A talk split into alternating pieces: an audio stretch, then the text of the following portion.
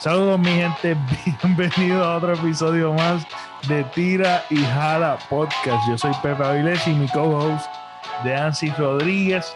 Hoy vamos a estar hablando de lo que recientemente eh, salió, el crimen atroz que sucedió de los tres guardias y vamos a dar nuestra opinión en cuestión de esto de los crímenes, etcétera, etcétera. Así que estén pendientes este va a ser uno cortito, así que quédense con nosotros y no olviden de suscribirse, darle a la campanita, darle like y comentar eh, tu punto de vista del tema que vamos a estar hablando hoy. Eh, bueno, sucede que no quiero, ¿verdad? Las noticias están ahí. Eh, no me quiero enfocar o quiero quiero simplemente tocarlo de manera superficial lo que sucedió fue que esta persona que es buscada por el FBI, según lo, que tengo entendido, sí, uno lo más buscado, eh, asesina a tres policías eh, en, Puerto Rico. Eh, una noticia que realmente impacta a cualquiera. No es algo tan común no es algo común que suceda, algo como tres policías que los maten. aquí hay asesinatos acá. sí, pero policías así, de, esa manera, es sumamente extraño, raro. Este. y el, impacto fue tanto que esto se ha ido completamente viral. Hay unas expresiones de familiares. Bueno, esto es algo que se pone cada vez más triste y da sentimiento de lo que dan ganas de llorar. Sinceramente, es demasiado, demasiado impactante. Entonces declaran tres eh, días de luto. Eh, al otro día de esto suceder, no sucedieron ni 24 horas y, y amanecemos con la noticia de que este hombre o el cuerpo, el cadáver, todavía no ha sido confirmado según, ¿verdad? Todavía no ha sido confirmado según este, lo que hemos leído hasta el momento de grabación eh, de un cadáver eh, con un rótulo diciendo que esta es la persona que asesinó a los policías, aquí lo tienen, y es un cadáver con varios impactos de bala, y se especula que no solamente ese, ese asesino eh, asesinó a los tres policías supuestamente también está vinculado con lo que sucedió con Pinky Kirby. Es una influencer que murió hace, hace, hace tiempito atrás. Eh, nada, quiero eh, discutir un poquito esto y quiero que des también tu perspectiva, este de Ansi. Pero lo primero que yo pues, pienso eh, cuando hay noticias así es como que, ok, te enteraste, desconectate un poquito porque es, de verdad que esto es algo como que te, te da duro, te da, te da duro. sí, y te hace reflexionar muchísimo. He leído también reflexiones con propósito de grabar esto que me han encantado. Pero una de las cosas es que hemos discutido también en el podcast es el sensacionalismo de las noticias. Eh, muchas veces vemos eh, que se ponen a... Es dramático ya la noticia, pero lo dramatizan demasiado. Eh, al punto de que desviamos la atención a estos puntos superficiales eh, que no necesariamente son la raíz del problema. Entonces todos en conjunto nos desviamos pensando cosas este, que son la causa del problema, como muchas veces hemos discutido la música, lo que son las series, lo que son los videojuegos, lo que son los valores, porque no, no, no estoy diciendo que eso se habló, pero es, es un tema común, es un tema común que, que lo, hemos escuchado este, en, diferentes ocasiones, pero una de las cosas que yo vi en las redes sociales, creo que fue del vocero, lo estuve buscando, no lo encontré, este, que decía como que reforzar los valores y la educación. cuando yo veo esto, claro, reforzar los valores, específicamente la educación, claro, es algo que tenemos que, que hacer y empiezan a hablar como que la juventud, que si esto, mire, yo he ido en la calle y yo he visto mucha gente buena, con muchos valores, con educación, este, y esto no es algo que sucede el diario, esto no es el pan de cada día, esto es algo extraordinario, esto es algo que no sucede comúnmente, que sucedió y sigue siendo una tragedia y más, mi más sentido pésame a la familia este, y fortaleza para la familia, pero no es algo común que sucede. Esto es un criminal que lo estaba buscando el, los FBI e hizo y cometió el peor acto que no duró ni, ni 24 horas, lo mataron, no sé por qué, no se sabe. no esperando que sea él el cuerpo. Exactamente, porque no, se sabemos si fue uno o fueron dos. No se sabe. Este, pero eh, muchas veces como que nos desviamos y, el, y los medios de comunicación tienen esta mala costumbre del click del clickbait, de vender anuncios, etcétera, de poner cosas sumamente superficiales en vez de educar, aprovechar este momento de que todo el mundo está pendiente a esto, a educar, pero pues ellos están para vender, lamentablemente. Así que queda de nosotros de realmente, ok, me enteré, ahora déjame, despegarme un poquito porque me van a vender me van a vender noticias, van a estar diciendo disparates y disparates y disparates. Y realmente yo lo que quiero, yo quiero hablar eh, que esto es un problema que nosotros estamos viendo que una de las raíces que siempre hablo y digo, la educación, tenemos que hacer algo distinto en nuestra educación de nuestros niños.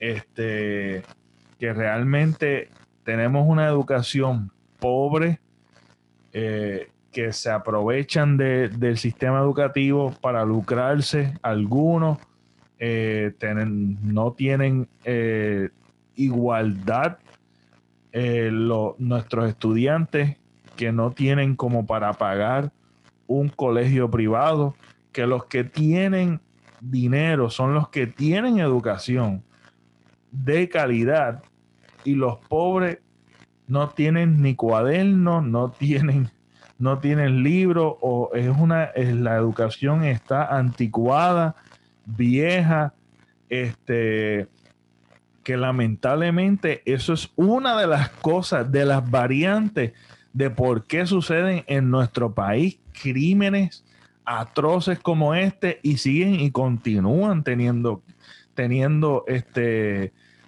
teniendo este mal social que, que nos enfrentamos todos. Entonces vienen a tratar de engañarnos diciendo que van a, eh, a, tener un plan, que van a hacer esto y hacen lo mismo todo el tiempo porque han sucedido crímenes igual y seguimos en la misma.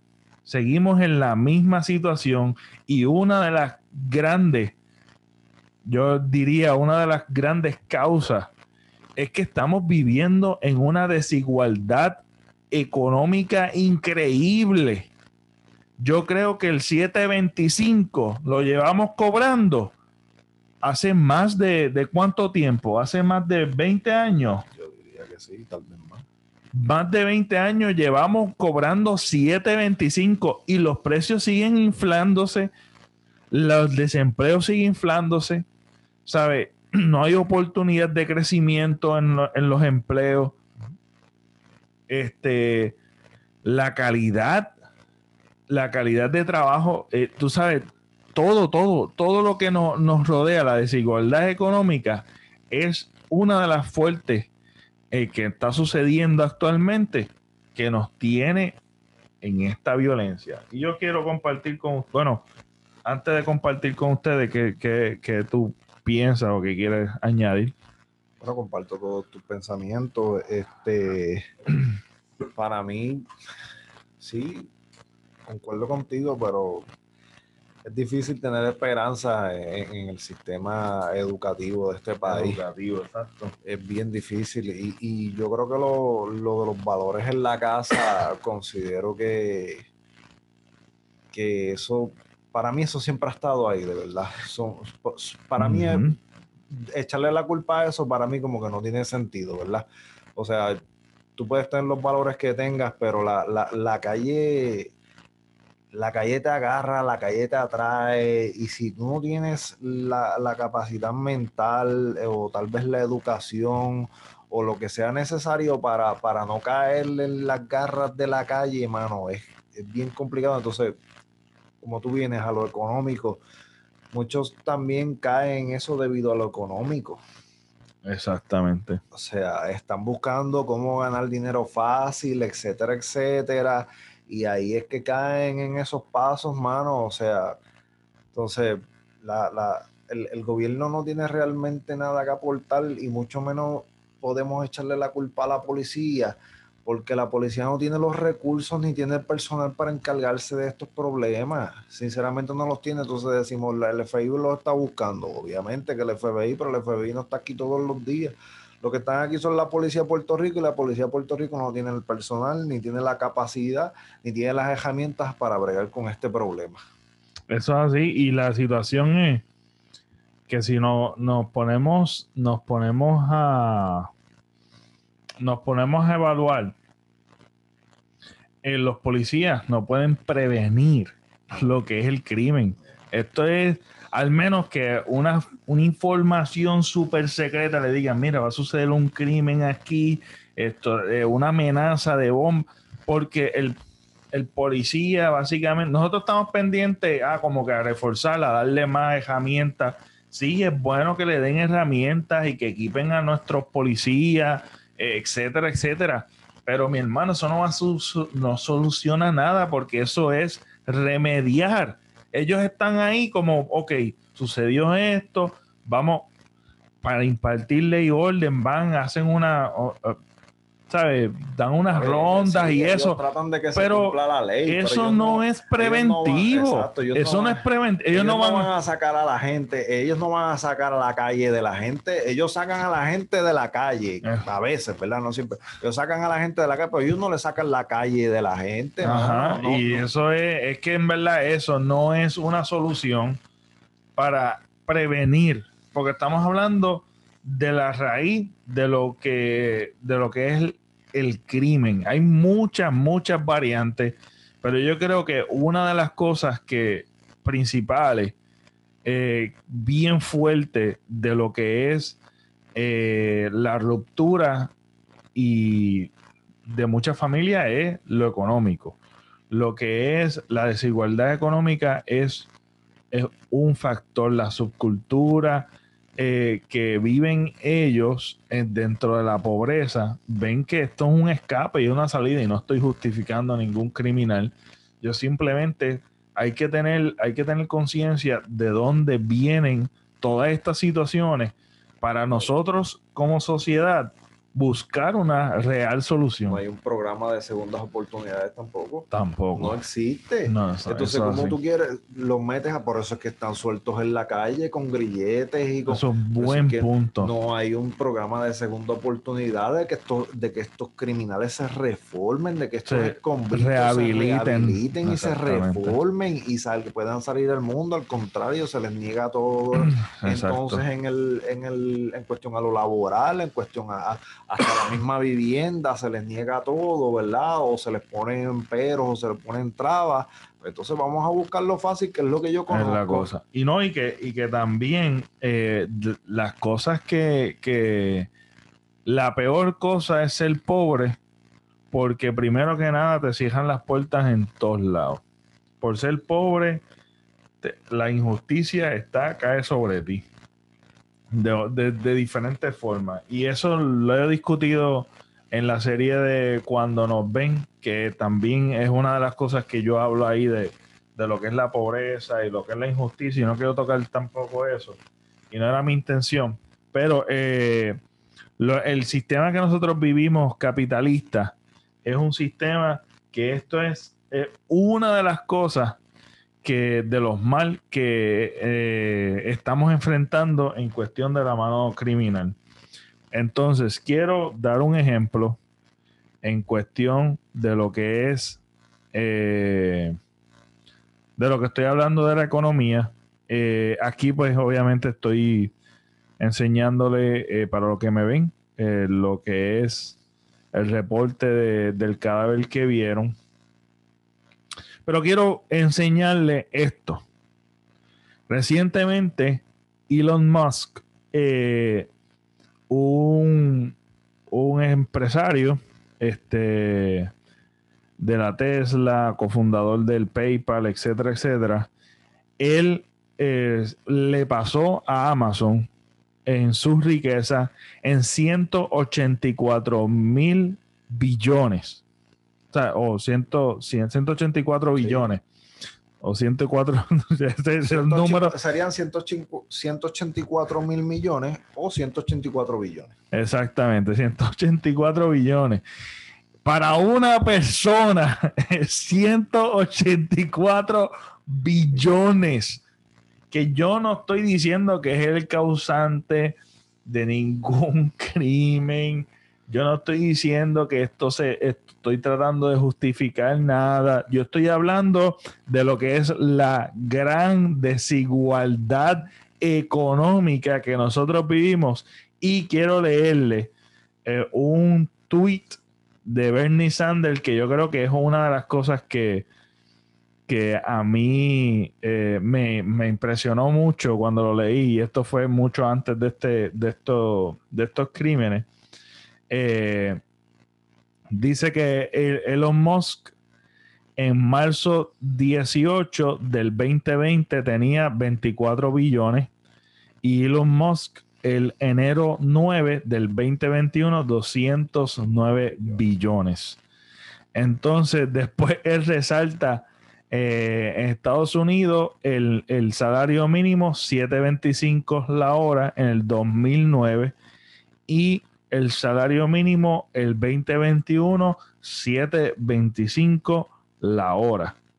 Eh, y él pues propone unas cositas aquí como eh, pues eh, aumentar el, salario mínimo por lo menos 15 dólares y taxiar a los, ricos y crear una economía para todos. Y yo creo que eso es eh, de las cosas más sabias, obviamente. Yo creo que es bien difícil estar en desacuerdo con algo como eso.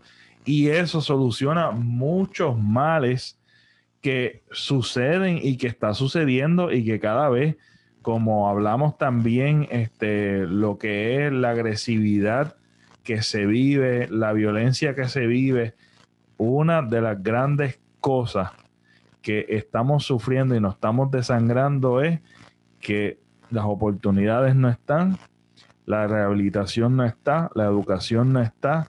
Este, es bien difícil este, poder salir adelante en este tiempo de mucha información, de supuestamente que tenemos este, educación para todos, pero pues tenemos educación para todos, pero de calidad. Este, o sea, hay muchas cosas que son la raíz y tenemos que hacer un plan de corto, mediano y largo plazo. Porque no nos podemos conformar con todas estas cosas que estamos tocando, que básicamente todo sería a largo plazo, pero tiene que tener un comienzo. Y tiene que tener un comienzo ya para eventualmente parar el crimen, no solamente de los guardias, sino de gente inocente que muere, de todo esto, de, de todos estos jóvenes que lamentablemente ven la oportunidad en vender droga. Y vuelvo y repito, no es cuestión de justificar, es cuestión de que esto es una realidad que vivimos y tenemos que ponernos de frente y no podemos desviarnos con ponerle, ah, tenemos que armar más a los guardias, tenemos que ponerle gomas a, los cajos. Esas cosas, pues está bien, hay que equiparlos bien, hay que cambiar tal vez superintendente de aquí y de allá, pero esto, esto se previene. Tenemos que ver ¿Cómo podemos prevenir todas estas cosas? Y la raíz si sigue, tenemos criminólogos, sociólogos, tremendos en Puerto Rico, que podemos reunirnos como país y hacer un plan efectivo, no solamente a corto ni a mediano, sino que también a largo plazo. Y yo creo que, que esto es cuestión de reflexionar nosotros como país. Y sí, tenemos que estar de luto, obviamente, y agradecer siempre, siempre a los policías que hacen su buen trabajo. Este, eh, una, hubo una reflexión que me encantó, que habló de la doble moral de que pues cuando de que criticamos a nuestros policías cuando hacen algo mal y habla de la doble moral que me pareció súper súper interesante pero yo creo que es algo que tenemos que tenemos que evaluarnos como país y, y estar pendiente más a mira a que nuestros pobres tengan oportunidad real oportunidad porque un, uno de los tantos mitos es que hay es que eh, el boricua es vago. Y para mí, tú solamente sales a la calle y determinas si es vago de verdad. Porque mucha gente trabaja y trabaja duro todos los días y siguen en la misma pobreza porque tenemos, no tenemos oportunidad y tenemos el mismo salario mínimo de hace años cuando tú ves los precios, siguen inflándose cada vez más. Costo de vida cada vez más caro. Y que, y que el perfecto ejemplo que acabo de dar, que solamente una minoría, una pequeña porción de toda la población se siguen haciendo ricos y aún más porque es que ese es el sistema capitalista que muchas veces defendemos, que realmente, vuelvo y digo, es algo que tenemos que observar y ver de qué manera podemos hacer un buen sistema para la actualidad que nos ayude a todos por igual. El rico siempre se va a querer haciendo, se va a querer hacer más rico. Es la cosa. mientras tengamos a los ricos en el poder, tampoco vamos a tener muchas oportunidades. Así que yo creo que esto es, esto es la reflexión, ¿verdad? ¿Quieres añadir algo más? Dan? Bueno, y esto fue todo por hoy. Nos vemos. Hasta la próxima. Hey, hey. No se olviden de suscribirse, de darle like, comentar. Y este, nada. Ahora sí, nos vemos. Hasta la próxima.